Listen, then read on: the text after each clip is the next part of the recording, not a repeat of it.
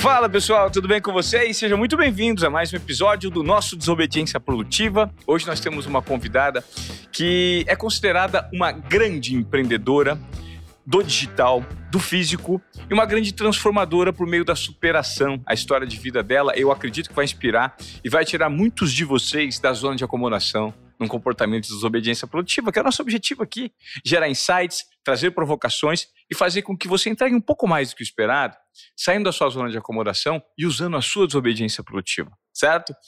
Que prazer receber hoje ela que está à frente é, de uma das empresas mais disruptivas do mercado e eu nunca imaginei que alguém pudesse fazer tanto sucesso, transformação na sociedade e fazer fortuna mexendo na sobrancelha dos outros. Meu Deus do céu, Natália Biuri, que bom receber você aqui.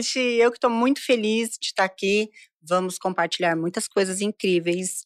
E realmente você falou uma coisa que faz muito sentido. Quando a gente pensa numa empresa como a nossa hoje e associar, falar, poxa, fazendo sobrancelha, realmente não tem como entender, mas foi exatamente esse o pulo do gato.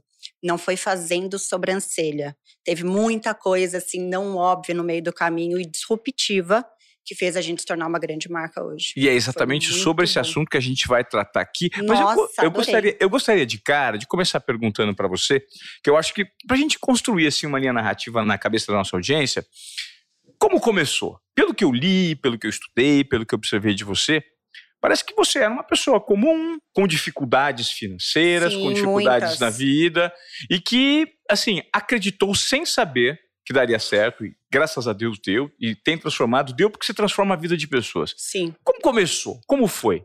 Eu sempre tive uma vida normal, mas nunca me enquadrei onde eu estava. Por exemplo, desde que eu era criança, aquela padrão familiar, as coisas que eu via não era algo que eu me encaixava. Eu já sabia que eu não era dali. Então eu casei muito nova, saí e comecei, mudei para São José do Rio Preto. Isso eu tinha 25 anos, foi em 2015. Você era de São Paulo? É, família de São, de São Paulo. Paulo. Sim, São Paulo, cinco filhos, aquela família super tradicional. Minha mãe dona de casa, cuidava dos filhos, dependente financeiramente, Sim. Do tudo. seu pai? É, e aquilo não era uma coisa que me atraía. Mas aí eu me casei e fui morar em São José do Rio Preto.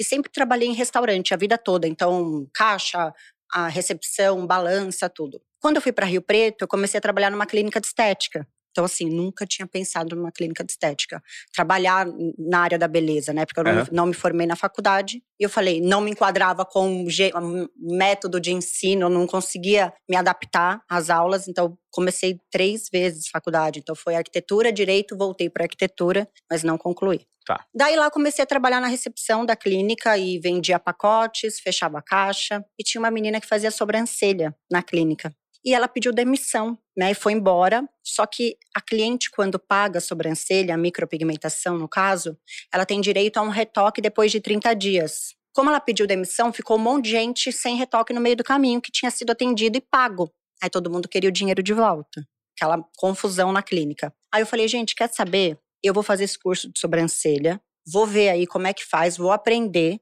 e volto e atendo só os retoques e tiro o serviço da clínica. Tava todo mundo só vendo o problema, né? Eu falei, meu, tem uma solução, vou lá fazer o curso. Tá, pergunta que eu te faço antes de você continuar essa história. Você era funcionária da clínica? A clínica já era sua? não, a clínica não era minha, tá. ela era da família do meu ex-marido. Tá. Então eu trabalhava lá porque é importante, porque quando eu me separei, é. eu saí de lá sem nada depois de um ano. Então, porque são os, as coisas não óbvias, tá. improváveis, tá. sabe? Tá bom. Então, eu fiquei lá nessa clínica depois que eu fui fazer o curso e voltei para fazer os retoques. Uhum. 2016 inteiro eu fiquei lá atendendo. E aí eu me apaixonei por atender. Tá. Comecei a atender, a ideia era só atender os retoques, né? E tirar o serviço da clínica. Tá.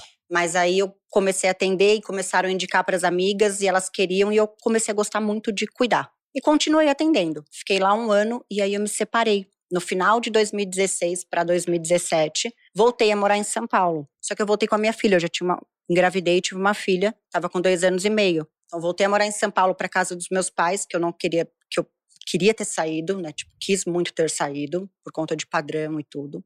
E estava voltando com uma filha pequena de dois anos e meio, recém-divorciada, fracassada e toda endividada. Endividada? Total. Com cartão com nome no Serasa e carro com busca e apreensão. Porque a sua separação foi não foi foi complicada. Foi bem complicada. bem complicada. Então tinha tudo isso, o emocional, o moral, né? Porque a gente se acha uma pessoa ruim quando acontece isso. Fala, poxa, não deu certo, onde eu errei? A culpa, né? Sim. Aquela sensação de culpa, carrega. E aí eu voltei a morar em São Paulo, na casa do meu pai, e lembro que todo mundo falava assim para mim: meu, sobrancelha não dá dinheiro. Porque eu falei, eu só sei fazer sobrancelha. E eu não quero voltar, voltar a trabalhar no restaurante. Não era o que eu queria para mim. Tá bom. E todo mundo, sobrancelha não dá dinheiro, não é profissão, vai fazer uma faculdade, né? E eu falei, não, eu vou fazer sobrancelha, porque independente se eu ganhar pouco, porque as pessoas falavam, não vai dar dinheiro isso. Mas eu pensava, meu, não tem problema se der menos. Não preciso ficar milionária. Eu preciso do mínimo para sair daqui, da onde eu tava, que era lá a situação. Porque daí entra toda aquela coisa de padrão familiar, de crença. Então eu não queria que a minha filha, né, vivesse o que eu vivi, com aquela ditadura ali dentro de casa. Então eu quis sair e aquilo foi o que me motivou no início, a dor, né, a missão. E eu falei, vou fazer sobrancelha. E comecei a ir na casa das clientes atender elas. pegava a maca, ia na casa de uma, de outra. Comecei a usar a rede social para falar com as pessoas. Então, desde sempre, eu contei muito o que eu estava passando de dor também. Então, eu expunha vulnerabilidade, erro, fracasso, medo. Então, eu tive, como eu, não, eu me senti sozinha, quando a gente passa por uma situação dessa, muitas rupturas ao mesmo tempo, a gente se fecha, né? Fica com vergonha do mundo. Eu fiquei com vergonha de sair na rua. Eu, tive vergonha de sair na rua e todo mundo fala, ah lá, divorciada com uma filha que não deu certo na vida. Porque infelizmente a nossa sociedade é patriarcal, é, né? E ela coloca a mulher num, papel de, de, culpada, de condenada. Isso, né? falou tudo. Falou tudo. Então eu fiquei com medo e eu usei a rede social um pouco para me para desabafar, não sobre isso, mas para falar o que eu estava passando de forma leve, compartilhar. Compartilhava momentos felizes, mas também os que eu estava passando difícil. E nessa época você tinha poucos seguidores? Pouquíssimos, era 2017, tinha acabado de começar. Tá. E daí as pessoas começaram a se conectar com isso. Então eu fui me desenvolvendo no trabalho, porque eu sou obcecada. E assim, obcecada por entregar um trabalho muito bom. Então, quando eu quero fazer alguma coisa, tem que ser muito bem feito. Eu dou 100% do, da minha energia. Então, comecei a desenvolver uma técnica, ficar muito boa no que eu estava fazendo.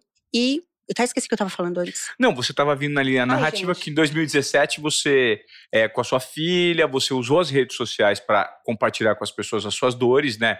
Recém-divorciada, uh -huh. né? E aí, como é que foi a construir o negócio nessa linha narrativa? Você saiu de casa, e esse impacto da rede social começou a repercutir? Muito, porque aí as pessoas vinham, se é. conectavam é. com tudo isso e começou a vir cliente, amiga, hum, tudo, elas iam se indicando. É. E aí eu juntei dinheiro para alugar um apartamento pequeno para minha filha, porque eu queria assim, o que eu preciso minimamente para sair daqui, tá. da situação que eu tava da casa do meu pai.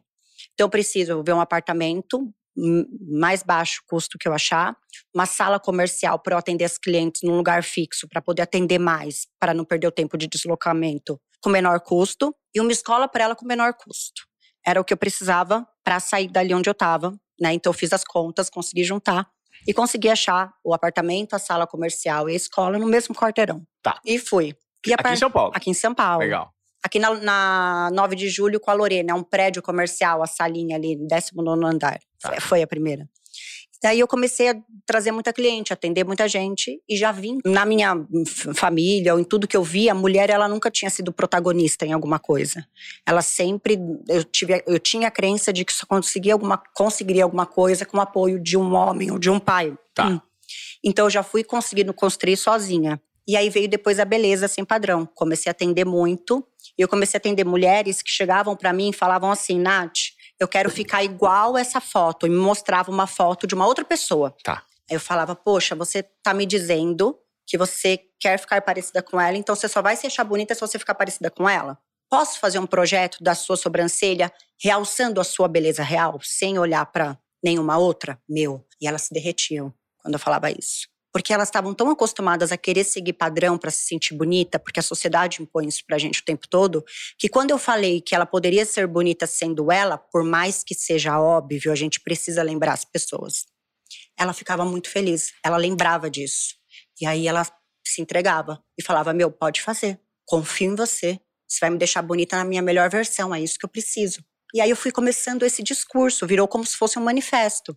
Então falava disso todos os dias na rede social. Todos os frequência, todos frequência. os dias, foi frequência. Todos tá. os dias eu falava sobre isso. Eu acordava, eu ia trabalhar, todas as clientes que eu atendia, eu mostrava, falando: olha ela que linda, ela chegou aqui com molde de sobrancelha feito, e olha como tava, e olha como eu deixei, porque eu falei para ela que ela ia ser mais bonita sendo ela, com a beleza realçada e não transformada. Nossa, e começou a viralizar. Todo mundo queria ver por isso, queria sentir a real beleza. Como que eu sentia a real beleza? Porque elas iam em todos os lugares, já vinha a moça da sobrancelha com a régua, com uma régua para medir. Super padronizado, porque a sobrancelha era padronizada quando eu comecei. Era 3 centímetros aqui, 2 aqui, desce um centímetro aqui, cauda, nariz e boca. Era tipo medida padrão. Tá. Todo mundo ficava igual. E foi aí que eu comecei a trazer essa beleza sem padrão. Onde eu não usava régua, nem linha, nem paquímetro. Eu fazia o projeto da sobrancelha dela, individualizado, olhando para ela, para arcada óssea. Pra arcada óssea, ela não é igual a de ninguém. Tá. Então, o seu osso da sobrancelha é só seu. Então, eu sigo a arcada óssea das pessoas. Aqui, ó, frontal, aqui no, no terço superior. Ah. Então, aqui dita toda a sua sobrancelha. Então, comecei a explorar isso do rosto das pessoas e manter, às vezes, alguma particularidade dela. Então, às vezes, ela chegava para mim e falava: Nath, essa sobrancelha minha é muito alta, essa é muito baixa. Eu falava: eu vou equilibrar, mas elas não são idênticas, elas não vão ficar idênticas. Não tem como. Aí tem um aplicativo que mostra a pessoa e replica o rosto para a pessoa ver como que ela seria se ela fosse idêntica, simétrica. E é irreconhecível, não fica legal. Então eu fui começando a quebrar essa objeção de ter que ser perfeita para ser bonita. Aos poucos, que com legal. elas. É, e era e assim, vou te falar, pra gente, às vezes, parece óbvio, porque a gente conseguiu já quebrar bastante padrão de crença limitante que a gente foi tendo durante a Sim. vida. Mas para elas não, não é tão óbvio. Então, quando a gente fala isso e tira essa armadura da cliente, ela sai da minha clínica transformada.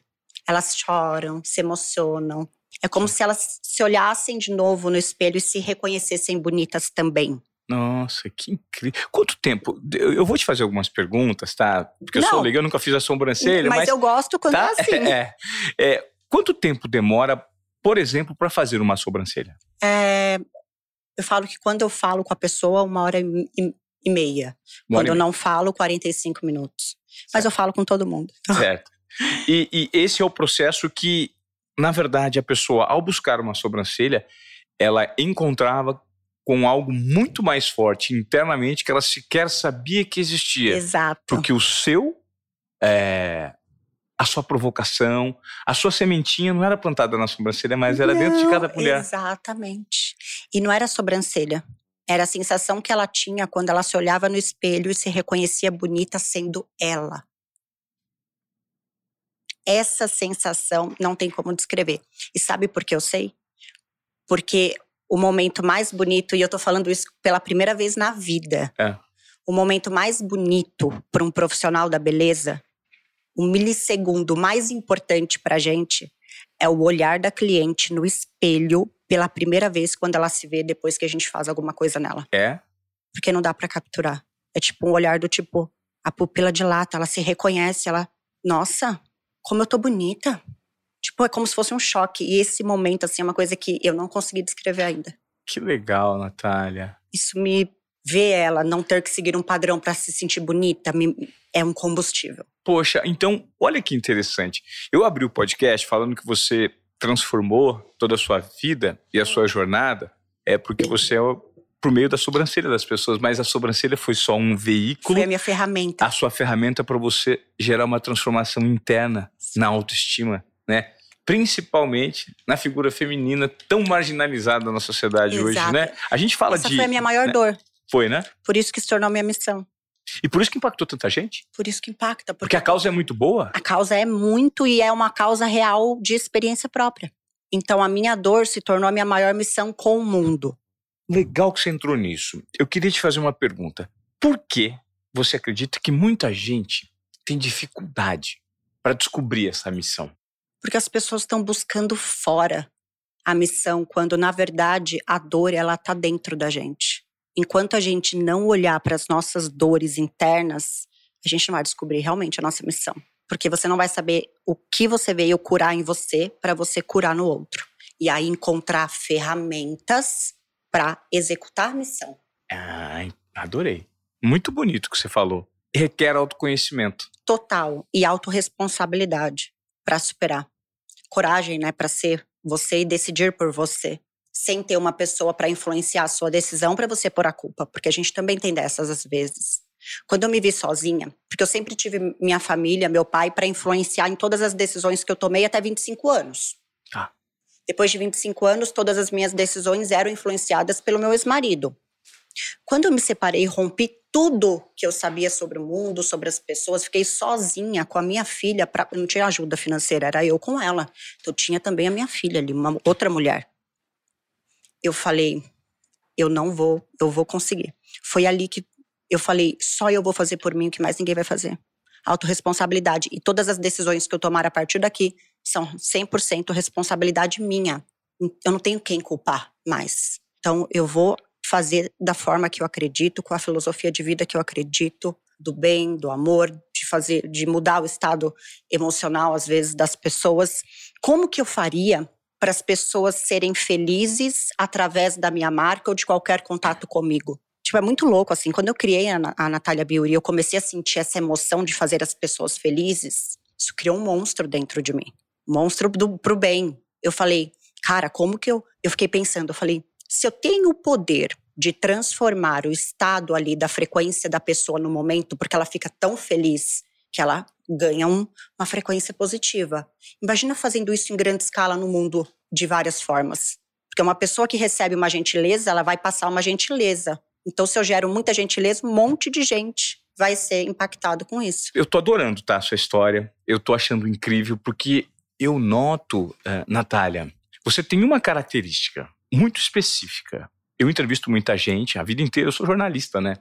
E a principal característica que eu notei sua, você fala com uma verdade muito evidenciada, sabe? Você fala com a voz do coração, né? Eu noto isso.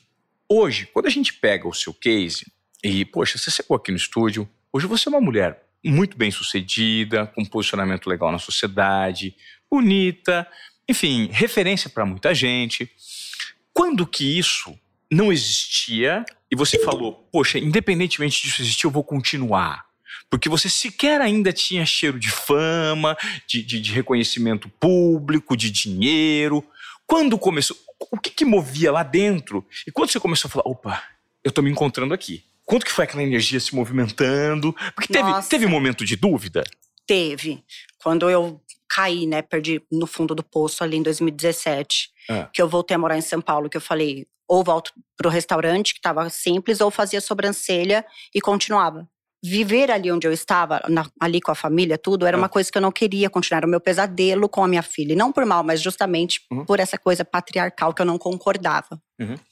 Então, essa coisa de estar perto do meu maior pesadelo, eu falava, meu, eu quero me distanciar daqui, eu quero sair correndo, eu quero aprender a nadar, não vou me afogar e comecei a ganhar o meu dinheiro. E quando eu comecei a ganhar o meu dinheiro e ficar independente financeiramente, eu falava, meu, quanto mais eu fizer isso, mais independente eu vou ser, mais distante do meu, da onde eu quero sair, eu estarei. Né? Então, eu, eu, eu falo uma coisa e eu acho importante falar. Se querer sair da situação que a gente está não for já motivo suficiente para a gente sair de lá, nada vai te fazer sair. Então, eu queria sair dali qualquer coisa que eu conseguisse achar uma veia, eu iria fazer com todo o amor e toda a força, dedicação para entregar mais ser a melhor.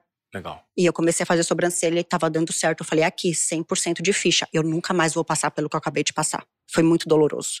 Certo. Então eu vou ficar o mais longe possível, ser independente, mais independente que eu puder. E aí foi a força. Então o medo de voltar para o lugar que eu quis tanto sair me moveu para ficar cada vez mais distante dele. De que forma o digital começou a amplificar o que você gerava de transformação? E quando você percebeu que ele era fundamental para você? Quando que era hum. pequenininho começou a ficar grande, você falou assim, opa, tá, quer uma ficha Teve aqui. uma virada de chave que tem muito a ver com agradecer as pessoas, né? E olha que o poder da gratidão, e isso é um case, é um caso real, prático que aconteceu. Tá. Em 2000, antes de eu fazer sobrancelha, em 2016, vai, vamos colocar. Em 2015, a minha mãe desapareceu. Eu ainda trabalhava ali na clínica estética, era recepcionista tal. Minha mãe desapareceu. Ficou cinco dias desaparecida e eu usei a rede social, que ainda era pequena, para falar que minha mãe tinha desaparecido. E todo mundo começou a compartilhar no terceiro dia que ela não apareceu. Aí o Datena procurou a gente, porque falou que viu que a Gabriela Pugliese postou um, o, a minha mãe e eles queriam gravar para ajudar. Aí vieram, gravaram a matéria na sexta-feira. Por conta da matéria, achamos a minha mãe. Tudo bem, veio, teve um surto. Estava bem longe de São Paulo, tipo 600 quilômetros, mas encontramos. E todo o tempo eu queria muito agradecer a Gabriela Pugliese. Eu mandava mensagem, ela não via, ela estava estourada naquela época, não respondia. E eu agradecendo, muito obrigada pela minha mãe. Se não fosse você, a gente não teria achado. E eu fiquei incisiva. E eu sempre lembrava dela, falava: nossa, um dia eu vou agradecer a Gabriela, um dia eu vou agradecer. Beleza, quando eu comecei a fazer sobrancelha, me separei, voltei a morar aqui, estava começando de novo, eu atendi a mãe dela. Uma amiga, uma pessoa que eu fiz, me ligou um dia, uma cliente, falou: Nath, a Vera Minelli, a mãe da Gabriela Pugliese, amou a minha sobrancelha e ela quer fazer com você. Aí eu atendi ela lá na minha salinha, pequenininha, bem simples. Fui e contei a história e pedi para ela agradecer a Gabriela Pugliese por mim. Ou seja, consegui chegar na Gabriela. Que legal. Ela é. agradeceu a Gabriela. A Gabriela estava estouradaça naquela época, uma das mais estouradas aqui do Brasil. Pegou o celular e começou a filmar a mãe dela quando chegou em casa. Gente, lembra aquela menina que a mãe desapareceu, tá fazendo sobrancelha, ajudem ela. Olha a sobrancelha da minha mãe como ficou linda. Mano, meu WhatsApp travou, travou, travou. Sério, não tô brincando, travou. Tipo, eu, sei lá, tinha 600 contatos. Querendo para amanhã, querendo, não importa o preço. Aí, né, empresária que eu sou, empreendedora que eu sou, né, porque tem toda a parte lúdica da criança, da liberdade, tudo. Mas tem a parte da visão da empresária e tudo. Aí eu falei, vou aumentar o meu valor. Aumentei, dobrei já na época, já dobrei na época. Tá. Legal. Aí já comecei a agendar, eu tinha agenda para seis meses depois dessa. E mais gente chegando. Aí eu comecei a contratar assistente para treinar, professora para dar curso por mim, comigo, central de atendimento, central de, de. Foi muito rápido, eu fui estruturando os setores da empresa. Falei, Mas meu, quem fez essa estruturação? Eu. Você mesmo? Opa! Mas você já tinha essa noção de estruturação do tamanho Não, que você ficaria? Fui fazendo, intuição. A minha gestão foi extremamente intuitiva. Eu nunca fiz um curso de gestão na vida. E toda vez que eu faço, eu falo, não é bem assim, porque eu vivi na prática e vivo todo dia. Então, eu, claro que é importante hoje noção, mentores, né? Você já tem uma noção maior. Mas ali, criar setores foi intuitivo na necessidade que eu precisava para dar o próximo passo. Então, eu identificava as travas que estavam me, me impedindo de crescer e ir para o próximo passo e já resolvia. Então, eu comecei a criar squads, times uhum. dentro da empresa, setor de marketing, setor de atendimento ao cliente, recepção, que não é o mesmo que a agenda, que tem uma central de agendamento, tem uma central de venda de curso, tem um setor de profissionais de curso, setor de profissionais clínica, setor financeiro, RH, não sei o que, TI. Mas rapidinho, nessa época, você já. Aí você já, já tinha despertado para ensinar as pessoas por meio de cursos? Já. Em 2017 já. É. 2017 foi a virada, foi no meu quarto setembro, 7, 14, 21, 28. Virada de chave total ali. Comecei a dar curso, só que eu vi que as pessoas eram muito padronizadas. E aí aquilo parece uma panela de pressão, né? O padrão sufoca. Uhum. E aí eu falei, cara, eu preciso falar, as pessoas precisam pensar, agir, ter ideias e não ficar com medo do que os outros vão pensar, porque é isso, a verdade. Aí um dia eu tava lá atendendo uma cliente, falei para ela, nossa, seria tão legal se a gente trabalhasse de pijama, né? Porque tava muito frio aquele dia e um pijama quentinho. Aí ela falou, não, ai, não acho. Aí aquilo já despertou um negocinho do tipo, pô, se, se ela não acha, sinal que muita gente também não acha, então eu vou fazer, porque eu sou teimosa. Peguei. Justamente o contrassenso. Justamente por isso que eu vou fazer. Tá. Porque não tem ninguém pensando. Tá. Aí eu peguei, levantei e pedi licença para ela. Ela tava na maca, eu tava no meio do atendimento, era três horas da tarde. Eu falei: você me dá uma licencinha? Eu vou no toalete. Peguei, saí, falei pra assistente, já tinha uma assistente, falei: ó, amanhã eu quero dar curso de pijama rosa de plush, que é aquele. Felpudinho. É, e eu quero 17 porque eu tenho 15 alunas, eu e você, e nós todas vamos vestir pijama. Ela já olhou, aí tipo, um louco com tem um louco, um louco sozinho é só um louco solitário, mas se junta um louco com só mais um, já vira o mundo todo. Uhum. Porque ela falou: "Nossa, que legal, isso mesmo". Então ela já deu força. Falei: "Então vai". Aí a gente achou os pijamas, no outro dia cheguei de pijama e foi assim muito legal. Primeiro foi o choque, né? Então eu expliquei o porquê do pijama para elas assumirem autorresponsabilidade, começarem a pensar fora da caixa também, do porquê não, do e se, né? Ah, e se der certo? E se der errado? Então foi muito um discurso desse e falava o pijama é uma libertação, é liberdade. Sejam vocês mesmas. Estava nessa também. Eu já tinha o movimento da beleza sem padrão em clínica. Na educação eu tinha que ter também claro. uma outra coisa para tirá-las da caixa. Então eu comecei a falar sobre isso. Vocês são livres para ser vocês, tragam a essência de vocês. O maior superpoder que vocês têm é ser vocês mesmos, né? Humanos e tudo. E aí todo mundo saiu na Paulista de pijama naquela época, 2017, não teve a pandemia ainda. Então era muito estranho. Claro. É, desculpa te interromper. Nessa narrativa toda, eu vejo alguns pontos super interessantes de reconhecimento né, do seu estágio evolutivo e relacionado aos próximos passos que você precisava dar né, para crescer. Eu acredito, Natália, que muitas pessoas têm dificuldade de lidar com a espera hoje em dia, uhum. né? Com o tempo de maturação de aprendizado porque se depender da gente, todo mundo quer crescer rápido, todo mundo quer fazer sucesso logo, ganhar mais. E às vezes não respeita o processo natural do crescimento. Eu queria que você me explicasse sobre o processo natural do crescimento. Quando você pensou que era o momento para dar um outro passo, um passo maior, um teve algum momento que você deu um passo maior que a perna ou não, que você teve que voltar atrás? Como funcionou isso na sua cabeça? Você é uma pessoa paciente e resiliente? Eu sou muito resiliente e eu sou muito ousada. Então, quando eu tenho uma ideia, eu sempre acho que ela vai dar certo. Tem riscos, claro. Mas eu acho que para dar. Eu não entendi bem a pergunta, especifica mais. É, eu, queria, eu queria que você me explicasse é, sobre a importância de você ter paciência para crescer de forma consistente. Né? Tá. E se teve algum momento que você achou que você era maior do que você era, ou menor do que você era, nesse seu processo evolutivo, você errou e você foi paciente? Ah, sim, sim. Eu, o tempo todo. Eu acho que o empreendedor, assim, que a gente começa uma empresa do zero, a gente vai errando muitas vezes. Só que a diferença é que eu não fico lambendo ferida. Tipo, eu falo, líder que lambe ferida não cicatriza e não vai pro próximo passo. Então eu errava, já recalculava a rota muito rápido e já ia pro próximo passo. Tá. Então era sempre para frente. Não deu aqui, vai aqui, volta. Me, me dá um exemplo, um exemplo de erro, um assim, exemplo alguma coisa que erro. aconteceu que assim, hum, isso aqui não deu certo. Ou vou corrigir uma contratação, um, um movimento. exemplo de erro. Uma vez eu comprei uma mercadoria de fora do Brasil e todo e aí algumas pessoas falaram não compra, é arriscado. Não compra, não, é arriscado. E eu falei: "Ah, não, vou comprar e vai chegar". Eram uns produtos, umas máquinas. Eu falei: "Vai chegar", aquela fé, né? Uhum. Dava uns 200 mil. Não chegou, perdi a mercadoria toda. E aí eu cheguei para dar o curso e tinha curso nesse dia que eu ia começar e aí toda a minha equipe estava ali esperando, tinha umas 35 alunas, era tipo um workshop. Tava todo mundo com medo de me contar, quem ia me contar que a mercadoria tinha sido parada. Não era nada demais, foi falta de, de tipo, ah, quero fazer rápido e vou fazer assim. Tá. Que isso acontece algumas vezes. Uhum.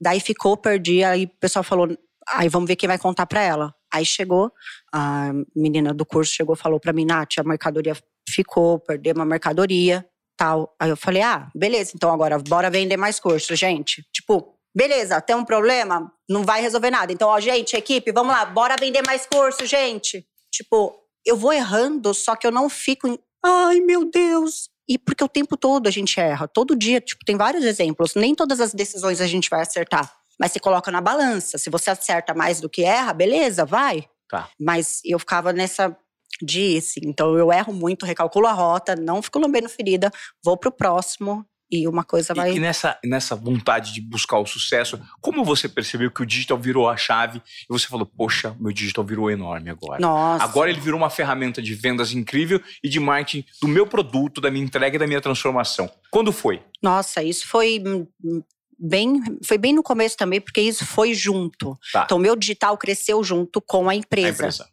Mas é extremamente importante. Então, foi extremamente forma orgânica o crescimento Claro. da empresa, financeiro e tudo. Isso foi muito legal. Tipo, o Instagram foi a maior ferramenta de graça que fez a empresa inteira crescer e sustentar e virar um ecossistema. Hoje a gente subdivide, a gente tem é, várias estratégias de tráfego, de tudo. Tá. Mas foi uma construção. E o digital é muito forte. Só que eu falo para as pessoas, gente, hoje todo mundo está no digital. Todo mundo entendeu que a importância de estar no digital. E as pessoas querem ir para o digital. E quem não quer, na verdade, fala que tem vergonha, na verdade, tem vergonha das pessoas próximas a ela, do que as pessoas vão pensar de mim. Sim. E querem aparecer. E aí ela vai querer fazer o outro não querer. Vai falar, ah, blogueirinha, ah, não sei o quê. Porque na verdade ela quer. Mas ela também não quer que você vá. Porque ela É medo tem, de julgamento, ela né? não tem coragem, então ela também não quer que você vá. Então ela vai te desestimular. É. Mas hoje as pessoas entenderam que vão. E daí virou uma briga, né, por atenção. E aí tá deixando todo mundo louco.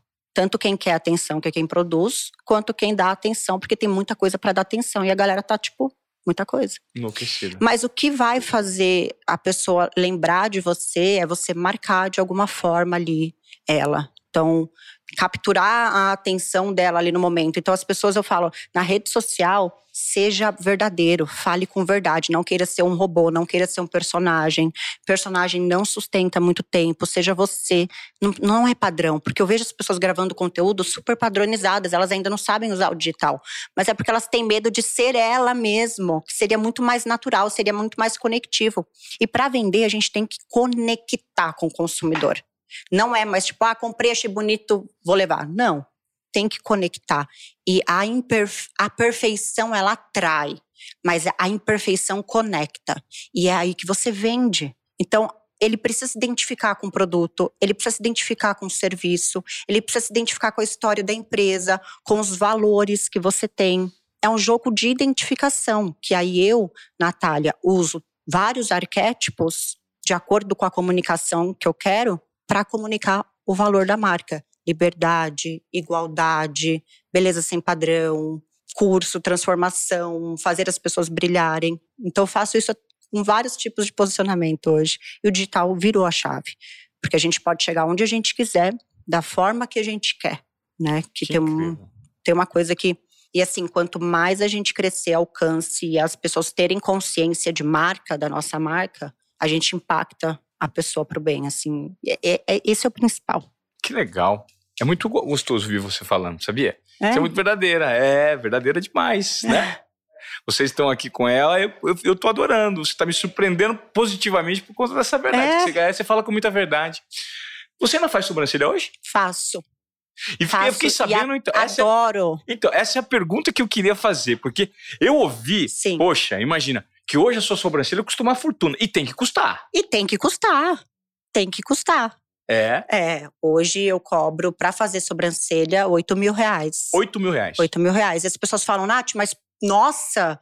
E as pessoas julgam isso. Mas não, eu sei o valor, eu sei o quanto eu investi pra chegar e poder falar, eu cobro 8 mil reais. E você tem muitos clientes que e só fazem tenho, com você? Eu tenho clientes que entram em lista de espera, estão pro ano que vem, porque a minha agenda não é aberta. Então, quando eu abro, eu puxo a fila de espera, que é dia que eu consigo livre. Perfeito. Mas elas entendem, tem algumas que falam: não, mas eu pago mais. Não, mas eu quero ir. É assim, uma coisa meio que a gente não entende, muita gente não entende, mas eu sei o quanto eu lutei para chegar até aqui, o quanto eu estudei, quanto já investi em curso, quantas horas eu já perdi, não perdi, mas que eu fiquei me dedicando a isso, a ser muito boa, a ser uma pessoa que as pessoas gostem de estar também. Isso é um investimento que a gente Claro, faz, claro. de autoconhecimento, de tudo. Como tem pessoas que falam, nossa, mas eu sou médica. E Ligou uma cliente lá esses dias que a menina me contou, segunda-feira falou: Nossa, mas ela tem mão de ouro por acaso? Eu sou médica e eu não cobro isso. É Se isso. sou eu, eu falo, amor, obrigada. Ó, você pode fazer nesses lugares que eu vou te passar o telefone, liga lá. Obrigada. Qualquer coisa você volta. Um beijo. E assim, eu nem quero atender Claro. porque é uma pessoa que não tem percepção sobre o seu valor. Sim. Então, é uma pessoa que, se você fizer algo diferente da expectativa que ela tem sobre você, ela vai falar mal de você. Vai. Vai falar mal do seu trabalho, que não foi bom, que não valeu a pena. Deixa eu te fazer uma pergunta incômoda. Teve alguma so- sobrancelha que você fez que a cliente não gostou? Teve uma. Mas sabe por que ela não gostou? É. Porque eu fiz muito rápido. Eu não conversei. E não que isso seja. Mas olha, pensando assim, é verdade. A única que reclamou foi uma que foi muito rápida. Ela falou: eu não vou pagar isso. Porque antes, quando ela fez, era 2,600. É. Não era 8, mas faz um tempo. Ela falou assim: eu não vou pagar 2,600 para ter ficado 30 minutos com você na maca. E tava linda. É uma daquelas que você olha como profissional e fala: Meu, arrasei. E ela falou que não gostou. Eu falei: Não, não tem problema. Eu, você não precisa pagar. Pode ficar tudo bem. Vai com Deus. Vem cá, me dá um abraço e tudo bem. Obrigada. Zero rancor, gente. Foi embora. Mas eu sabia que, na, que tinha ficado muito bom o trabalho. Sim. Né? Aí depois ela não pagou, ela não ia ter o retoque. E aí, quando faz a primeira vez, sai um pouquinho e as clientes voltam louca pelo retoque. Aham. Aí ela ligou lá e falou: Ai, quero fazer o retoque. Aí eu, a, a minha assistente falou: Ó, ela quer fazer o retoque. Aí eu falei: Ah, você gostou então, né? Ah, então tá bom, então vem. Então vamos pagar e aí eu faço o seu retoque, tá bom? Tá bom. Entendi. Quanto tempo depois faz o toque? 30 dias. 30 dias. 30 dias faz o primeiro retoque só pra dar uma reforçada na tinta, porque eu faço uma coisa muito leve. Uhum. Que a, a área fazia uma coisa muito profunda, tipo tatuagem. E eu trouxe uma, a- uma elegância de trabalho e isso influencia na durabilidade. Então sai, não é permanente, o que é maravilhoso. Então Legal. dura ali seis meses a sobrancelha. Entendi. E depois de 30 dias que faz a primeira vez, tem que reforçar um pouquinho para ela durar, mas é tudo semi-permanente. E foi isso que trouxe essa onda nova, dessa coisa mais natural para o mercado. Que legal. Como você conseguiu ampliar e transformar a sua empresa hoje num grupo de impacto e com faturamento tão grande? Hoje, você pode revelar alguns números pra gente? Posso. É? Número em relação a faturamento, a número de colaboradores que você tem, Sim. e ampliação. É, hoje a gente está previsto esse ano uns 40, 50 esse ano, e ano passado 35 É. milhões. Legal. E é. Cara, a gente está indo para um, pra uma- um mega projeto agora de clínica. Porque eu nunca acreditei muito em franquia para essa área específica muito artística, né? Tá. Mas eu consegui desenvolver um método de treinamento para a área da beleza muito eficaz. Aham. Que tem vários estágios, várias etapas, e eu consigo preparar um, um artista muito rápido para ele ser um master. Um artista é um profissional da, Um da estética. profissional, sim. Aham. E como eu formei muitas pessoas já no Brasil e no mundo todo, eu tenho alguns pontos de contatos prontos para virar a chave já. É. Então a gente está com um projeto de expansão clínica muito grande. Uhum. A gente está estruturando toda a empresa para receber toda essa demanda que vai ter e vai ser bem legal. Para a escola, a universidade, a gente conseguiu todos os cursos é, certificado do MEC. Então lá tem curso para sobrancelha, tem, sobrancelha, tem lábio, tem pele, tem, tem tudo. Tudo de, dessa área e é muito legal. Tem os, aí tem os produtos que, na verdade, o ecossistema, uma, um, ele se retroalimenta, né? Essa é a verdade. É.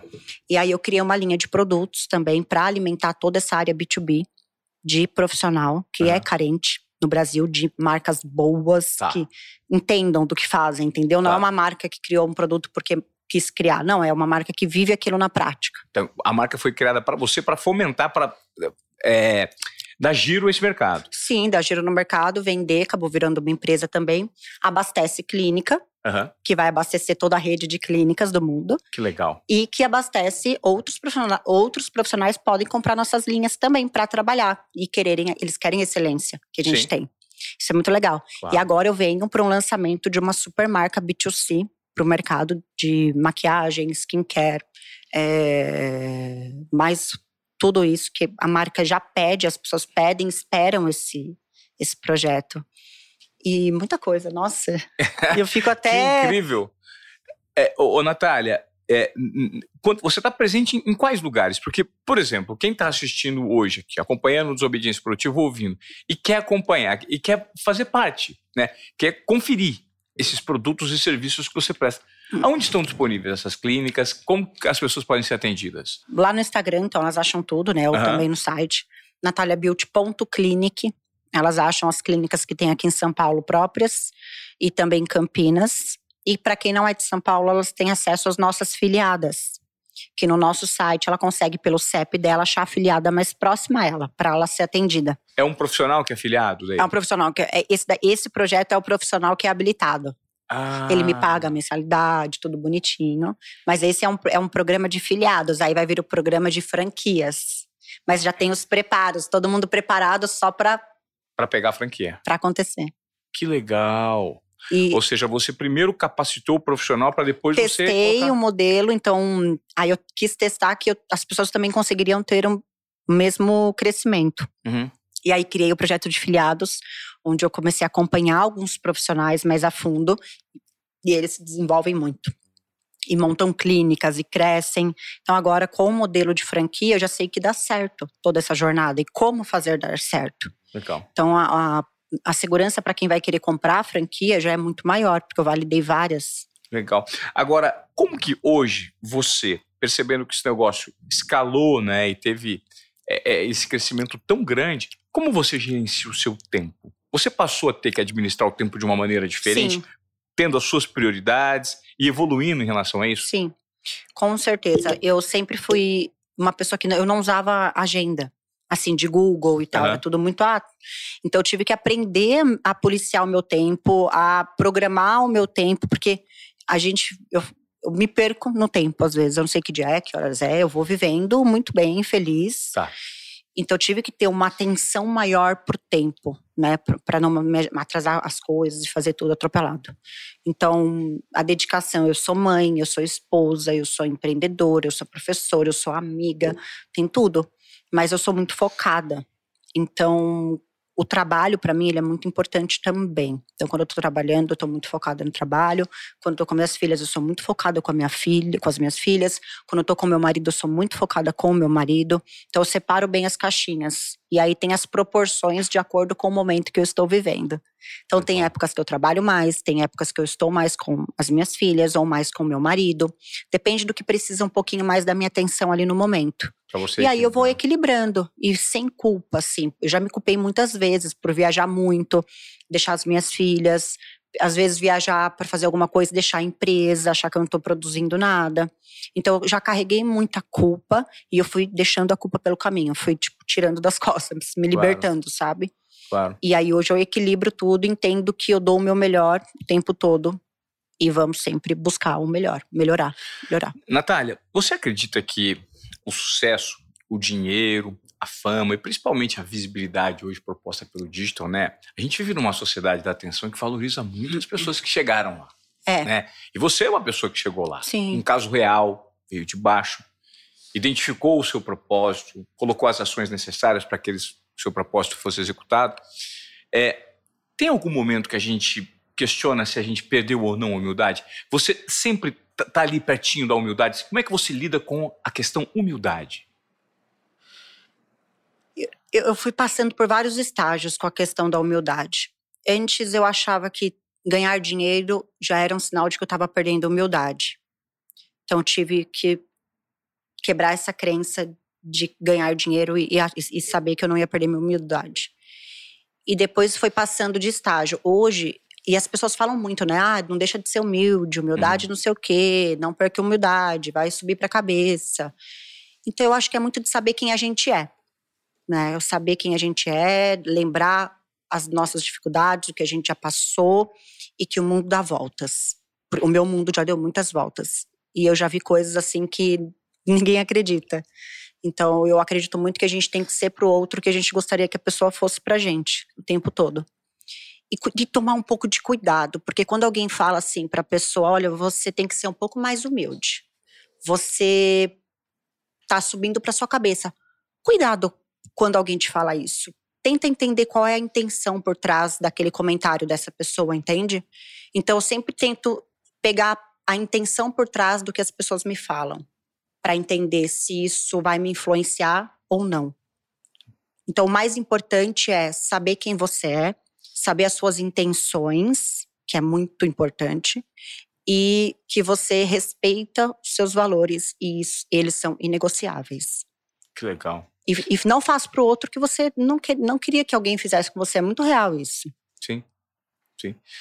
É, hoje, a gente tem uma audiência aqui no Desobediência Produtiva que eu tenho certeza, certamente elas se inspiraram muito na sua história, porque com esse nível de verdade que você narra os acontecimentos na sua vida, é, inclusive para mim, né? Eu, eu, eu, vou tirar vários trechos da sua fala que servem para gente. Né? Sim, fico feliz. Porque o, é o poder, é a simplicidade. A grande sofisticação é a simplicidade. Exato. Né? E eu acho que você, a sua simplicidade, é o que de fato faz com que você transforme as pessoas em pessoas mais belas. Não pelos que elas representam fisicamente, mas pela beleza interior que elas passam a enxergar que existe dentro delas. Então eu gostaria que você, a gente já está terminando aqui o nosso episódio, desse alguma palavra para aquele, aquela pessoa, aquele perfil aqui do desobediência produtiva que, que ainda não consegue destravar a, vida, que tem medo de mudar de emprego, que tem medo de abandonar um relacionamento, que quer ter um comportamento de desobediência produtiva, mas não consegue. O que, que você pode, usando toda essa trajetória sua de vida, gerar de inspiração para essas pessoas? Olha, eu, o que eu posso falar por experiência, por ter vivido, é que hum. vocês têm que parar de essa de e se. O e se paralisa você. E para com essa mania de querer fazer alguma coisa e pensar em tudo que pode dar errado primeiro, antes de pensar o que, que vai acontecer quando tudo der certo. Para de pensar no risco. Dá o passo, você só vai saber se você fizer.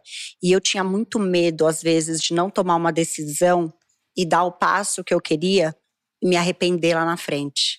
Porque o tempo não vai voltar. A vida ninguém consegue comprar tempo, entende? Então lá na frente eu ia me arrepender de não ter feito. Eu comecei a pensar, eu prefiro me arrepender de ter feito do que de não ter feito. Porque se eu pudesse olhar para Natália de 10 anos atrás, eu falaria para ela assim, ó, não vou mudar nada da sua vida. Você vai passar por tudo que você vai ter que passar para chegar até aqui e eu não vou mudar nada. Só vai. Eu não mudaria nada da minha trajetória. Eu faria tudo de novo. Então, assim, dá o passo. Não queira se arrepender do que você não fez, porque você não vai se arrepender do que você já fez. Só vai. Só vai. você sabe que essa palavra é muito importante para mim. Eu tenho uma tatuada aqui, ó. Só vai. Só, hashtag só vai. É, só vai.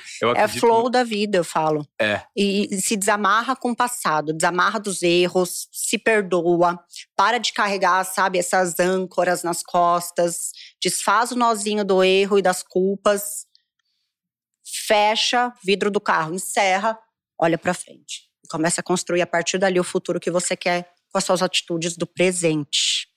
Eu acho que esse foi o seu grande a grande virada de Foi. chave está no seu comportamento mental, né? Sim. Porque você conseguiu se desvencilhar de tudo Total. aquilo que era crença limitante. Total. Porque era muito, Dos meus é, é erros, é, é muito eu errei muito. É muito improvável o que aconteceu. Tipo, muito improvável. Quando eu olho para você e, e, e olho a sua narrativa, trabalhando no restaurante, morando no interior, depois morando com o pai, separou, mulher, fragilizada. Não, fragilizada Aí, não, eu vou culpada. começar porque Gente, poxa, você começou tapando um buraco de algo que você sequer sabia. Exato, não tinha planejado. que eu nunca, nunca planejei.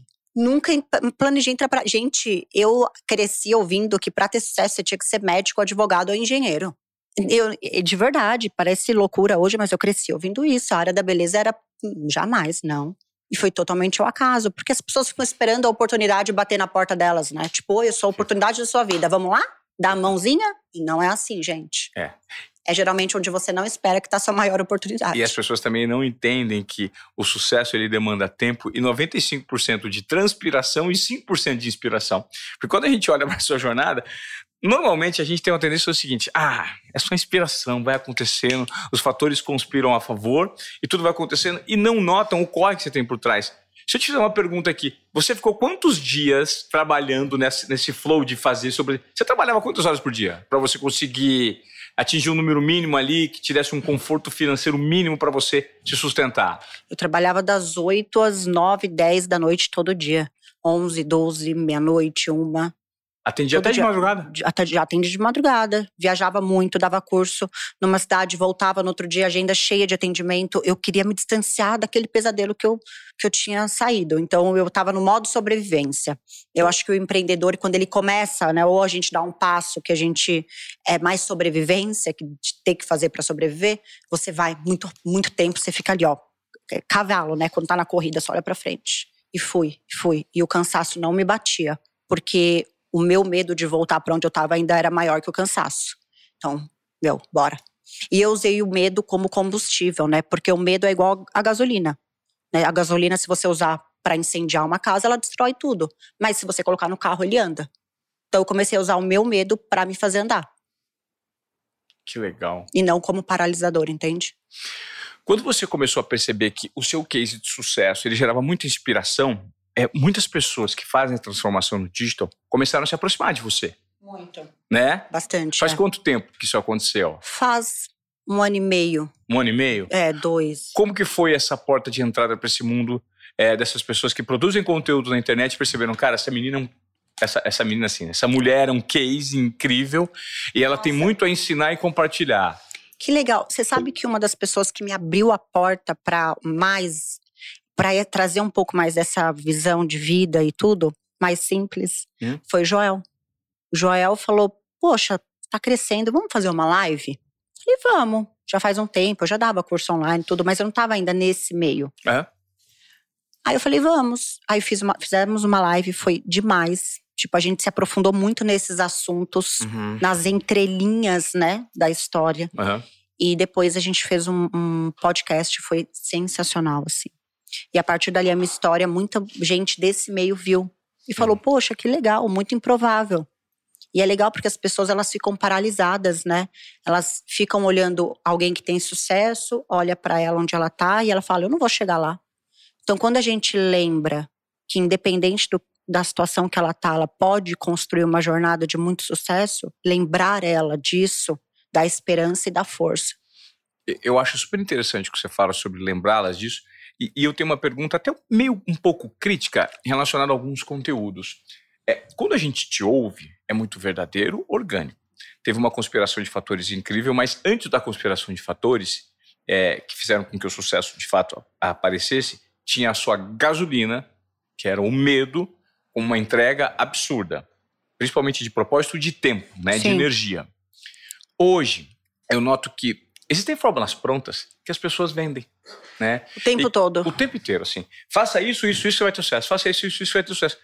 E eu acredito que muita, muitas pessoas acabam se frustrando. Fica. Porque cada um é cada um. Você cada concorda? um é cada um, exato. E a culpa não é de quem está vendendo isso, é de quem está comprando.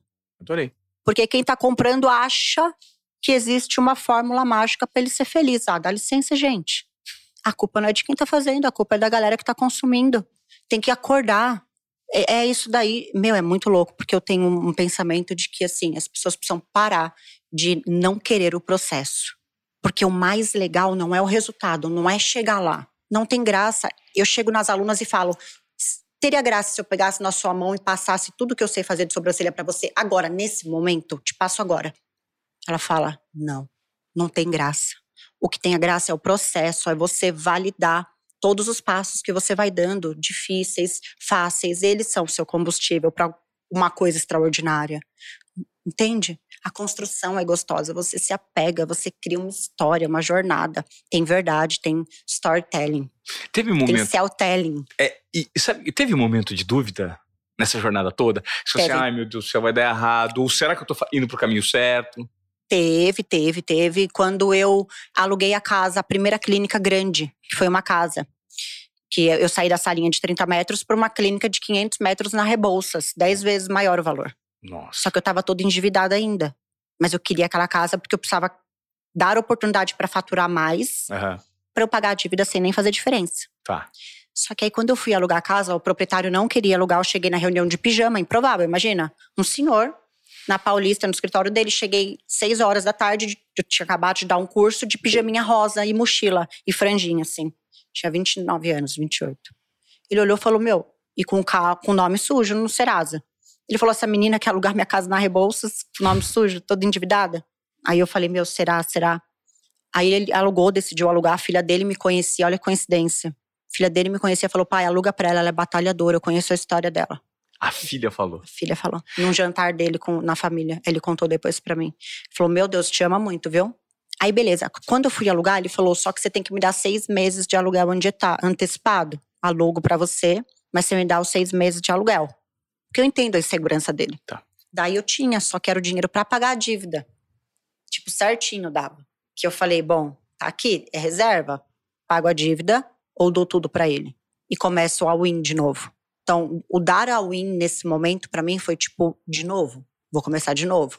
E aí peguei a casa, uma casa toda feia, cinza, na Rebouças. Daí eu tinha atendido uma cliente na salinha muito tarde, tipo 11 e meia da noite. E atendi ela muito bem, muito feliz. E ela era, morava em Dubai e me mandou uma mensagem. Eu acabei de alugar a casa, tipo, passou uma semana. Desculpa, era o quê? Era um horário? Era, eu, eu atendi uma cliente tá, lá na outra salinha. 11 e meia? É, da noite, e tudo.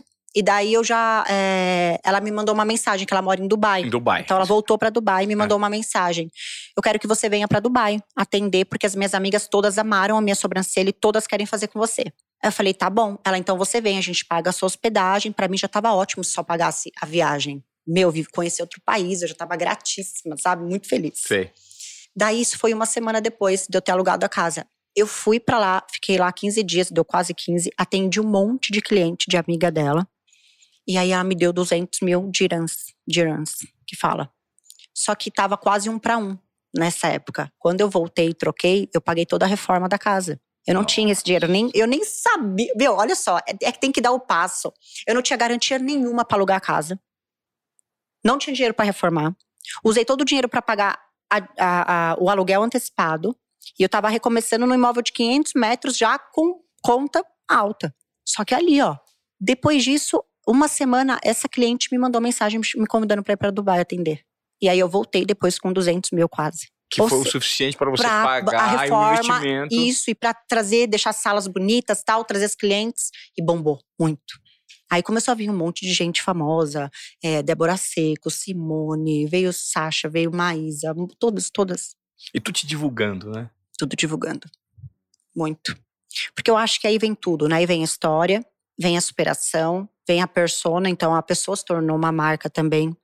Tem o branding todo que conecta lá na experiência da empresa, tem o marketing dos cinco sentidos, tem toda a parte lúdica. Então a empresa, ela é um grito de liberdade.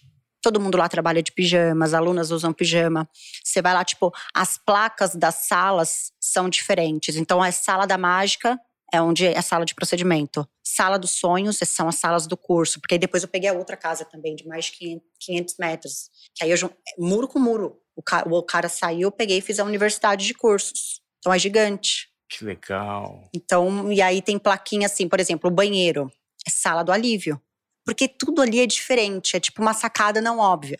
Claro. Para fazer a pessoa falar, nossa, diferente. Aí marca a memória e você cria uma memória afetiva positiva. Memória afetiva é você gerar uma memória boa no seu cliente e sempre que ele vê algum elemento que ele viveu ali de experiência que despertou o sentido dele, ele vai lembrar de você. Não pelo procedimento ou pelo curso, por outras coisas acessórias que despertaram algum sentido dele. Você tem palestra? Tenho. Faz quanto tempo? Faz um ano. Eu nunca imaginei que eu seria palestrante. E eu fico tão nervosa antes de entrar no palco. Sério? Sério. Como que é a uma sua, crise. A sua palestra, como ela é? Ah, ela, ela, é, ela, é referen ela, ela tem referência de apresentação? Como que você solta? Você tem slides, você tem vídeo? O que, que você faz? Eu tenho, eu tenho, mas eu tenho gostado. Eu não sei você, mas ah. eu tenho gostado mais quando eu palestro e não tenho um slide, por exemplo. Tá. Tipo, contínuo. Eu fico mais solta Tá. atualmente, e aí eu falo sempre que a, a galera quer ouvir. Mas eu tenho gostado muito de, de, fazer palestra. Assim, eu falo sobre colaborador, então tem palestra que eu faço sobre collab lover, que eu chamo, né? Que são como ter colaboradores apaixonados pela marca. Ah. E aí eu trago todo esse lado lúdico que a gente vai. Que aí entra a cultura patriarcal também. Que hoje a gente está passando por um outro momento na empresa de trazer um pouco o olhar da energia, não falo da mulher, mas da energia feminina para o negócio né? Que a gente foi, vem de uma época muito da energia masculina. Uhum. E isso, a gente está lidando com pessoas. Nessa nova era, o feminino é muito importante. Então, como é que a gente faz para ter uma cultura muito forte? Quando eu falo cultura, é todo mundo que faz parte do ecossistema vivo, que é uma empresa, está focado num, num, num objetivo. A cultura é isso. E com a missão, alinhado com a missão. Então, como é que faz? Tem sobre brand lovers também, que é como ter pessoas apaixonadas pela sua marca. Então, quais são as estratégias que eu uso, como que é. Tem a da história da vida, né? Porque aí é super engraçado, tem várias coisas bem engraçadas no meio. E sobre tudo, assim, sobre empreendedorismo feminino, sobre espiritualidade, mas não em religião. Acho que do, das leis espirituais, eu falo assim, né? Da Você tem- cocriação. Você, você, você segue alguma doutrina? Eu acredito em tudo que que é, que é para mim religião é amor. E cada um tem a sua crença né? Uhum. eu acredito em todas e acho que cada um encontra a sua veia para chegar lá. Mas eu acho que tudo é uma energia né? O bem é o amor. E eu sou muito de acreditar que a gente cocria a nossa realidade né? Baseado na intenção de fazer bem para os outros e aí isso é um assunto muito profundo assim que as pessoas falam ah e aí eu faço mind move todo dia antes de dormir, eu faço mind move toda vez que eu acordo. O que é Mind Move? Mind move é, é assim, eu vou dormir, Ah. A, a, quando a gente começa a dormir, a gente deita, a gente está em estado muito consciente. A mente ainda está trabalhando muito forte. Sim. E a mente, ela é cética. A mente, ela tem que ver para crer. Ela não, ela às vezes atrapalha a intuição. Sim. Consciente, muito consciente. Quando a gente começa a dormir, o consciente desliga um pouco e a gente passa por um processo de sonolência, onde a gente já fica num estado onde o subconsciente ali é o comandante da operação. Então a gente tira a barreira da mente muito consciente da gente, que o é racional, muito bom. né? Racional. Isso. tira o racional. E aí você começa, nesse momento, fazer um filme de como você quer, gostaria que a sua vida fosse perfeita. Então começa a pensar qual a Natália que eu quero ser, como, fisicamente, com quem eu vou estar, como é a minha família, como eu sou no trabalho, momentos felizes e com riqueza de detalhes. Eu vou criando um mind movie, mind. O que eu quero ter, como eu quero que a minha empresa seja, pessoas felizes, o carro para onde eu quero ir, ou viagem, ou bem, qualquer coisa. Eu faço um mind movie. E cada vez o meu mind movie vai mudando, mas muito positivo. E aí eu adormeço. E de manhã, antes de despertar completamente, eu sempre gosto também de ficar nesse estado sonolento para fazer o mind move do dia. Tem dia do que dia. é difícil fazer. Muito. Porque acontecem coisas que fogem do nosso controle, Total. imprevistos, e a Meu, gente sofre. Tem Como que você lida muito. com esses dias? Hum. É, e eu não sou apegada. Então, assim, esse, ó, é o que eu gosto de contar através de história. Por exemplo, eu tava gravando pro. Do meu sucesso, do Flávio Augusto, já Tá. viu? Que eles fazem com. Ele pega e faz uma série da vida de algum empresário. Aham. E aí a gente fez o meu. E a gente gravou o último episódio sexta-feira, lá em Alphaville. Sim. E ele, a gente queria o pôr do sol no final. E a gente não tinha esse pôr do sol e a gente ficou perdido. Queria achar o sítio onde eu cresci, que eu cresci num sítio lá em Santana do Parnaíba. Não achamos o sítio. Beleza. Aí passei, vi uma esquina e assim, ia perder o pôr do sol, não ia ter a imagem, mas estava tudo bem. A gente tentou e não achou o sítio. Tá tudo ótimo. Só assim. Não deu, não deu. Paramos, tinha uma bem simplesinha, um- uma barraquinha de pastel. No meio da, da estrada, assim. Estrada do Suru chama. Só tem mato e curva. Aí tinha um pastelzinho. Falei pra equipe, tava em dois carros. Gente, vamos comer um pastel? Ai, vamos. Todo mundo desceu, comemos pastel, demos pastel pro cachorrinho. Desceu o caminhoneiro também. Tipo, ver isso é legal, esse movimento de vida, sabe, das pessoas. Aí a gente tava falando, poxa, perdemos o pôr do sol. Aí a, a moça que tava ali servindo pastel falou: Olha, três quilômetros pra frente, nessa estradinha aqui, vocês vão achar uma cachoeira. E tem um pôr do sol bonito. Nossa. Beleza, comemos, falando, vamos lá, turma, vamos lá, vamos lá, vamos lá, vamos lá. Chegamos lá, não achamos a cachoeira e fomos, hein? Ó, a gente foi, foi, foi, não achava nada. Chegou, não tinha cachoeira, mas a gente achou um pico de uma montanha. E o pôr do sol Maravilha. mais lindo que eu já vi na minha vida. Né, Mari? Se tivesse planejado, eu jamais teria achado aquele pôr do sol. Mas eu cheguei e vivi aquele pôr do sol e a gente fez o final maravilhoso pro documentário. Mas você tava, olha que interessante. Eu adorei esse exemplo que você deu, porque a minha palestra é toda co- compartilhada por meio de exemplos que tangibilizam o conceito de desobediência produtiva. Olha que incrível. Dá para explicar o conceito de desobediência produtiva por esse exemplo que você acabou de recortar para mim. Você estava primeiro conectado ao seu momento presente. Quando você está conectado ao momento presente, que significa você não está remoendo o fato de minutos atrás você não ter encontrado um lugar, ou você, tá num- ou você não está na expectativa frustrada, que expectativa é diferente de esperança. É. Quando você tem esperança de algo, é diferente de você ter uma expectativa de algo. Sim. Expectativa você quer que aconteça. Não, eu espero que isso aconteça, mas se não acontecer, tá tudo bem. É, sim. Então você tinha Verdade, esperança. verdade. Né? Adorei essa sua. Expectativa e esperança. A gente tem que ter Sim. esperança das coisas. Exato. Não tem que ter expectativa, porque a expectativa Nossa. mata a gente. Frustra, arrebenta, não é? Adorei. Muito. Então, você e tinha ninguém tem esperança. obrigação de saber a sua Não. expectativa. Não, é. A expectativa mata por É. ansiedade, mata precocemente, porque se não acontece, você coloca tudo a perder E e, você, e aí mata o seu passado. Porque, por que, não aconteceu, né? Então você tinha esperança de que algo acontecesse. Sabe quem falou com você, Natália, nesse exato momento que você parou para comer um pastel? A sua intuição. Sua intuição falou, para para comer um pastel. E foi, né? E foi bem isso. né? Aí sua intuição falou, pumba, você parou para comer o pastel. Depois você parou para comer o pastel conectada com o momento presente, você ouviu um insight que foi direcionado pela sua intuição no começo, assim, para aqui que tem alguma coisa aí nesse. Você recebeu uma informação, você primeiro, você concorda que você poderia falar assim, ah, não, essa moça do pastel não tem credibilidade, É. eu não confio nisso. Não Pois é, confio verdade, na verdade dela. fazem- É. E confio que confio em mim também. Confio que essa informação, que minha intuição conversou comigo. Fui confiante o suficiente. Essa informação é boa. Vamos fazer o seguinte? Vamos tomar risco, que é o terceiro passo. Vamos ter coragem para fazer isso? Tive coragem. Foi lá e recebeu um resultado. Todo mundo quer apostar e ter resultados, né? Completamente diferentes, sem apostar nada. Dentro da zona de acomodação. Você Exato. não. Você foi desobediente produtivo. Intuição, confiança e coragem. Pumba. O resultado estava ali. E ela, a desobediência produtiva, quando colocar em prática, ela transforma a vida de muitas pessoas. Como transformou a sua? Você é o muito. exemplo, talvez mais evidente do conceito. É impressionante. Por isso você está aqui hoje. Eu estou tão feliz de ouvir a sua voz, a sua verdade, a maneira como você fala.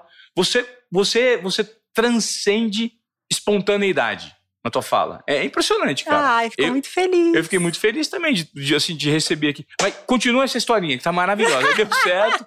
Deu certo. Não, cara, e assim, faz todo sentido. Meu Deus! E posso te falar? Eu sou assim como você. E eu tenho muitas pessoas perto de mim que me fazem desacreditar o tempo todo disso. Da, da intuição. E como a gente tem que se manter forte quando a gente acredita nela. Porque as pessoas que não entendem, não acreditam, elas vão querer que você não acredite também. Uhum. E a gente tem que se manter forte. Assim, até você me falar isso é um reforço, tipo, cara, a intuição é a voz de Deus no seu coração. É. Intuição. É. Acredita e confia. O que, ah, mas eu tive intuição e deu e eu fiz mal pra alguém. Tá. Não, aí isso daí já é intenção. A intenção tem que ser boa o tempo todo. Se eu sei que vai fazer bem pra mim e pros outros, eu vou e faço. Vai dar tudo certo, gente. Tem intenção de machucar ninguém, tá todo mundo bem. Parei, comi o pastel, ouvi e eu queria conversar com ela, sabe, com a atendente para ouvir, porque era diferente. Quando que a gente tem a oportunidade de parar com alguém que estava ali vendendo pastel e ouvir alguma coisa dela, Uhum. alguma percepção dela sobre alguma coisa? Eu tenho interesse em ouvir as pessoas o tempo todo, aprendo Legal. muito. E aí ela falou, viu verdade, a gente foi e assim, era uma estradinha muito curva, só mato, tanto que a gente chegou e não chegava a cachoeira. E três quilômetros, meu, a gente já tava uns nove quilômetros lá pra frente. E o pôr do sol baixando, e a gente já conformado. Ah, gente, não deu pra pegar, beleza, foi bom do mesmo jeito, estamos todos felizes, gratidão. Tudo ótimo, muito obrigada. Aí a gente viu um pico gigante, paramos o carro numa curva. Ninguém para o carro ali. A gente parou o carro. E o bom é que a galera vai comprando a ideia, né? Gente, vamos parar aqui, vamos. Na hora que a gente desceu, era uma estradinha de terra pro horizonte. Só que tinha uma casinha aqui que parecia um cativeiro de, de sequestro, assim, embaixo. Porque era um caixote, assim, tudo fechado. Um cachorro bem latindo. Mas aí qualquer pessoa teria ido, ido embora, falado, ah, não vou ficar aqui, perigoso. Não. A gente andou mais um pouco, um pico, um pôr do sol laranja. A gente colocou aquela música Follow the Sun. Que assim, aí todo mundo viveu aquele momento as câmeras, a gente, todos nós ficamos todos muito felizes, estávamos todos, a equipe deles, todo mundo, cara, que dia, que noite, que, que tarde, que pôr do sol. Então, todo mundo estava vibrando naquela frequência, naquela frequência. Que legal. De tipo, esse é o momento presente mais perfeito, porque é o agora que a gente está vivendo. Que legal. Então foi muito, é muito da sua palestra, assim, nossa, que legal, né? Que legal. Ó, eu acho que agora eu vou, vou encerrar com você. Eu falei que eu ia encerrar lá atrás, mas não dá tem que pra fazer mais, ó. Quem aí acha que a gente tem que fazer outros? Porque assim, tem muita desobediência produtiva. Tem. Se for vasculhar, Hum. Dá pra vasculhar várias histórias. Qual foi talvez a maior desobediência produtiva que você tenha é, cometido e que você falou, meu Deus do céu, isso aqui acho que eu passei do ponto. Tem alguma? Não, acho que não tem nenhuma, porque são tantas. São- todas são equivalentes, Todas né? são, e eu sou obcecada por quebrar padrão. Obcecada. Obcecada por mostrar para as pessoas que elas não precisam seguir ou ser alguém que elas não são para conseguir algo ou para ter sucesso. Nas palestras eu chego de terno. Eu chego de terno na palestra, subo no palco e tiro o terno e tô de pijama. Eu falo porque não foi de terno que eu construí meu império e você não precisa usar um terno para ganhar dinheiro. Aí eu pego e arranco o terno e fico só de pijama. Falo, essa sou eu e foi assim, sem precisar mostrar o que eu sou, o que eu tenho, que eu construí o meu império. Legal. Aí todo mundo, meu Deus, liberdade, criança, busca o lúdico, resgata a criança interior, fica livre, corajosa e vai. Você, por ter se transformado nesse ícone né, de disrupção e de empreendedorismo feminino, você passou a ser referência de muitas pessoas, acredito, principalmente mulheres empoderadas Mulheres, como sim. você. Sim. É, você tem alguns exemplos de mulheres que te procuraram e falaram assim, cara, você é demais, e o nível de representatividade que você passou a ocupar. Há muitas mulheres que eu admiro falando que me admiram. É, Muitas mulheres, muitas do- aqui do Brasil. Mulheres que eu já, jamais achei que eu teria acesso, por exemplo. Mulheres bem legais. E como é que é ser hoje é, responsável por carregar essa voz de empoderamento feminino numa sociedade que se transforma, mas Sim, não na velocidade que deveria, principalmente relacionada à figura feminina? eu acho que vai muito da coragem, dessa desobediência produtiva, porque a mulher, quando ela se empodera e ela entende que ela também é protagonista, olha que louco.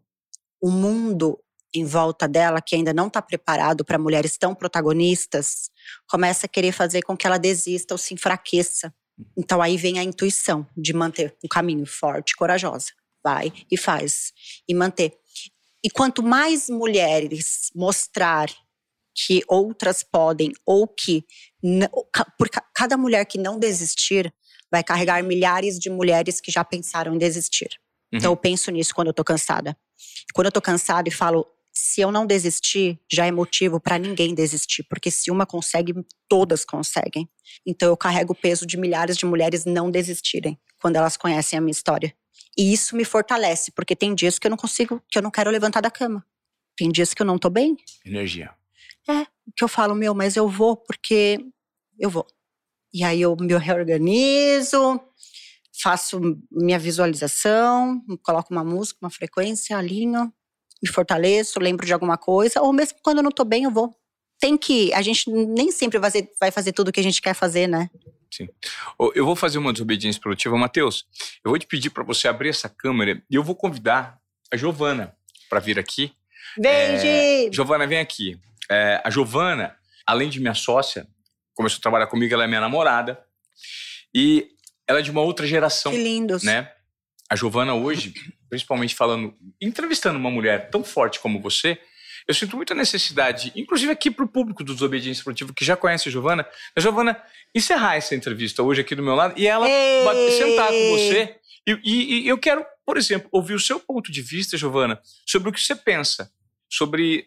Eu não vou nem chamar de aula, tá? Que você Tá. deu. Você deu uma trilha de inspiração, de verdade, que, que vai ponto muito, de vista, um eu ponto acho. de vista Deu muito, uma- muito além de uma aula. Tirar uma venda, eu É, acho. muito, muito, muito além de uma aula. Então eu queria colocar a Giovana aqui agora, para primeiro ouvir o seu ponto de vista. Você vai sentar aqui, onde eu tô, eu vou sentar nesse banquinho ao seu lado. Nosso estúdio hoje, esse, esse preset não está preparado para receber três pessoas, né? Mas eu gostaria, porque a gente Mas é- a gente gosta assim, ó, porque a É, gente não planejou. não planejou. E a intuição, ela é, É. seguida da coragem Exato. de fazer. E é o que nós estamos fazendo, gente. É. Ah, eu tô tímida. Nada. eu não tímida tava Mara. esperando por isso. Mas aí que é melhor ainda. Você ouviu assim? Olha só, eu, eu tava até dando uma olhada no Instagram da clínica agora, porque eu, eu não faço minha sobrancelha, assim, eu, eu realmente não faço, porque eu sempre gostei dela natural. E aí eu, eu comecei a ver, eu, eu não tinha dimensão, de fato, Natália, o quanto você era representante é, de um. De um lugar feminino que eu acredito muito que é o lugar que as mulheres têm que ocupar. E eu vi muitas mulheres muito grandes que estão ao seu lado, né? Que estão. é, querendo ou não, uma trabalha com a outra, né? Sim. Porque uma troca com a outra. O ambiente feminino, quando a gente tem a oportunidade de crescer no empreendedorismo feminino, todo mundo se ajuda. Todo mundo se ajuda. Não tem ninguém que vai estar acima da outra, não. Todo mundo se ajuda. E eu olhei e falei assim: eu acho que quero fazer sobrancelha com ela. Primeira coisa. Mas a segunda coisa que, que me deixou assim. É... E ele tava falando: eu vou começar a encerrar a entrevista. Eu olhei pra ele e falei: não encerra, não. Porque o que eu fico pensando, assim, eu, eu comecei a empreender cedo, a gente tá descobrindo agora, eu sou sócia dele, como ele falou, e a gente tá desenvolvendo algo muito legal que eu acredito muito, mas ainda tem muito para vir. E eu fiquei pensando, o que te move? O que move a Natália hoje? Porque, teoricamente, aos olhos de quem tá de fora, você chegou. Você chegou. E você chegou num lugar que eu acredito que você possa parar. Você falou assim: ah, eu vou passar o bastão pra alguém. Vou descansar, talvez. Mas o que, que te move a continuar todos os dias?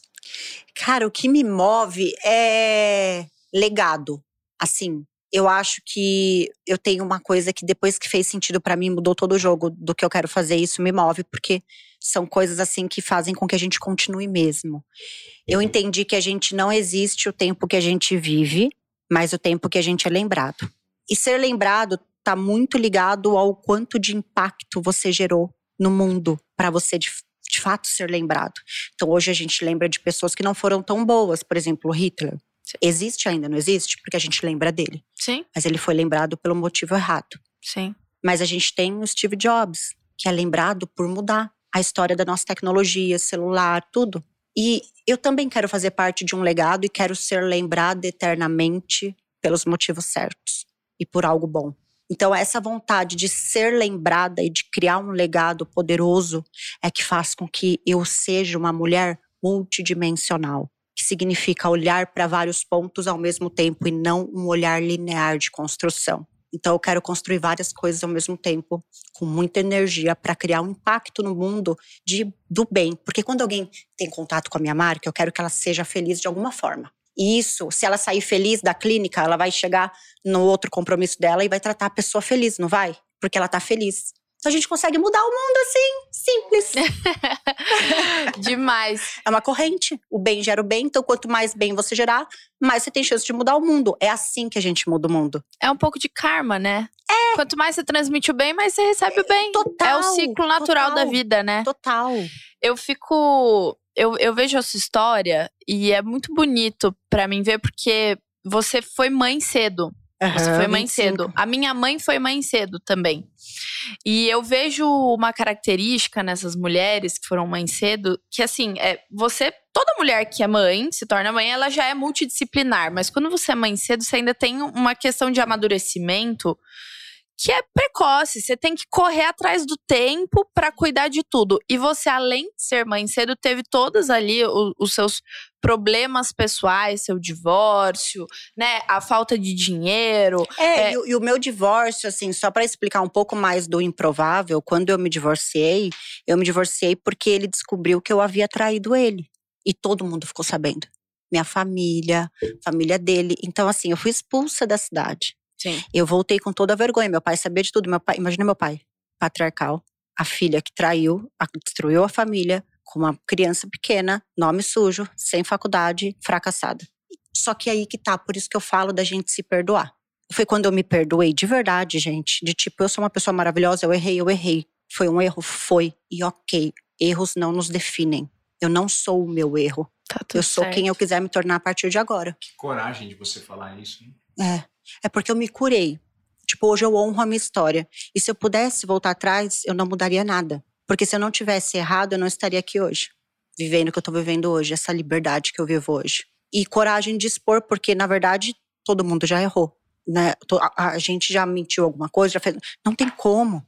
E beleza, mas o importante é ter consciência disso, não repetir, porque a gente sabe que não é legal. E se conectar com bem, se, sei lá, ficar bem é, íntegro. E, E- todo mundo pode ficar íntegro quando tem consciência, porque consciência é um estado irreversível, né? Perfeito. E eu fico pensando assim, na história linda que você tá criando pra sua filha contar.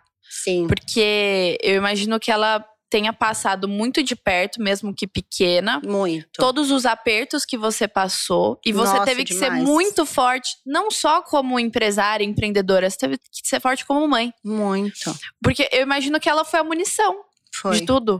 Nossa. Uma das munições, mas assim, Total, uma das principais. assim, eu não assim. podia mostrar pra ela, né, aquilo. Eu não podia- mostrar que eu tava sofrendo. Então ela perguntava, cadê a. Porque eu voltei a morar na casa do meu pai e da minha mãe, a gente dormia na mesma cama, eu e ela. E lá em casa, ela tinha um quarto dela, tinha a caminha dela. Então ela não tava entendendo o que tinha acontecido. Tipo, cadê minha casa? Cadê meu quarto? Cadê minha cama? Cadê meu pai? Cadê minha mãe que tá indo trabalhar, sai cedo e volta à noite? Tô com a minha avó, tô com a minha tia, que eu não via ninguém. Então eu fico imaginando a minha filha ali, sabe? Então é bem difícil. Quantos anos ela tem hoje? Nove.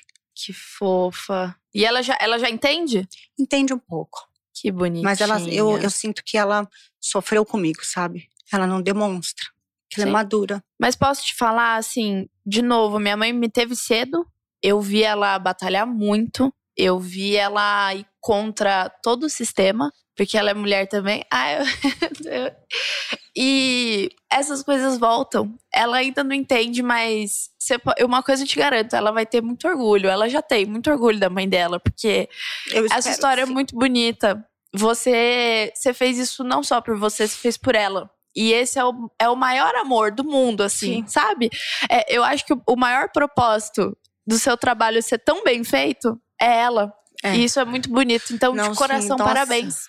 Ela, assim, foi, foi assim, eu olhava para ela e falava, cara, eu não vou fazer isso com ela. Trazer ela para essa vida, fazer ela viver o que eu vivi. Tipo, eu não vou. Ela não vai passar pelo que eu passei nem a pau. É sobrancelha que eu vou fazer, então eu vou ser a melhor em sobrancelha, mas eu não vou ficar nesse lugar. E a minha filha não vai passar pelo que eu passei. Então foi tipo assim, era a única ferramenta que eu tinha, gente. Eu não podia escolher. Hoje a galera entra, tem tanta coisa, a pessoa fica escolhendo, não sabe para onde vai. Era, eu, eu só sabia fazer aquilo, fui e fiz. Quando você se propor a fazer algo, cara, escolhe uma coisa e faz o melhor que você pode fazer. Eu tenho certeza que a pessoa se destaca. Predestinada. Né? E assim, foi uma força, assim, eu falo filho, assim, não só filho, né? Porque às vezes não precisa disso, mas a gente tem uma força que a gente desconhece, a mulher, porque ah. a gente foi um pouco desestimulada a, a, a, entender que a gente tem uma força também. Sim. Então a gente foi desestimulada a não ser protagonista. Sim. Então a frase, gente, olha a frase. Por trás de um grande homem tem uma grande mulher. É. Por trás o quê? Ao lado de um grande homem tem uma grande mulher não é atrás. E a gente está num reparo, a gente está vivendo uma reparação histórica, o que é muito bom. Eu gostaria que fosse numa velocidade mais rápida, uma reparação histórica feminina, Sim. mas não para ser mais, nunca. Ser é igual. simplesmente para ser ouvida, ter direito de ser respeitada também, de não ter que só obedecer regras.